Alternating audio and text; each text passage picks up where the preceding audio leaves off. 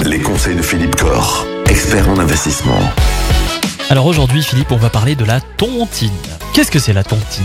Le principe de la tontine, c'est effectivement mettre en commun des moyens économiques, des moyens financiers pour acheter un bien et se donner une échéance, hein, 10, 15, 20 ans. Et à l'échéance, tous ceux qui ont participé à la création de cet actif se partagent le résultat. En sachant que ceux qui ne sont plus là, parce que malheureusement il y a quelques décès, et bien ceux qui ne sont plus là, laissent, abandonnent ce qu'ils ont mis aux autres euh, partenaires de la tontine. Donc c'est quand même ça la tontine. Et ça veut dire aussi que durant la phase de, de tontine, on perd la propriété de ces actifs. Alors c'est vrai qu'un acteur euh, important sur le marché qui propose ce- cela sous forme de placement, et pour compenser cette absence de maîtrise de liquidité, il fait souscrire un, contrat de prévoyance, effectivement, qui fait que si jamais quelqu'un décède, eh bien pour que ses héritiers, ses ayants droit ne soient pas privés de cette épargne qui va donc revenir à travers le pacte tontinier aux autres adhérents de la tontine, il y a un contrat de prévoyance qui va faire que les héritiers vont toucher quand même le capital qui aurait été investi.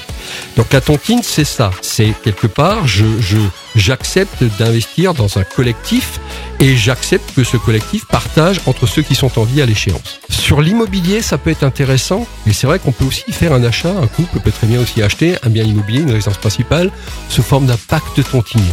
Et là, le pacte tontinier, ça veut dire quoi? Ça veut dire qu'effectivement, en cas de décès de l'un des deux, le pacte tontinier va faire que c'est celui qui est en vie qui sera considéré propriétaire du tout depuis l'origine. C'est une autre façon de pouvoir protéger un peu, voilà, le, le- un compagnon, une compagne lorsqu'on n'est pas marié sur l'achat d'un bien immobilier. C'est une technique qui est très très peu utilisée, mais qui existe.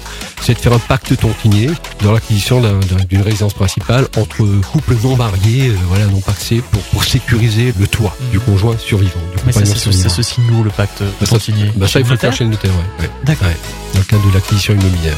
Merci Philippe. Demain, on termine la semaine en abordant un nouveau sujet puisqu'on va revenir sur la bourse. Ah oui, Est-ce que on peut investir en bourse tout en se garantissant un capital?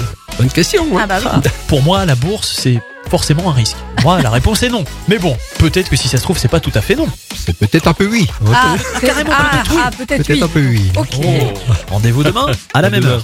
Retrouvez l'ensemble des conseils de DKL sur notre site internet et l'ensemble des plateformes de podcast.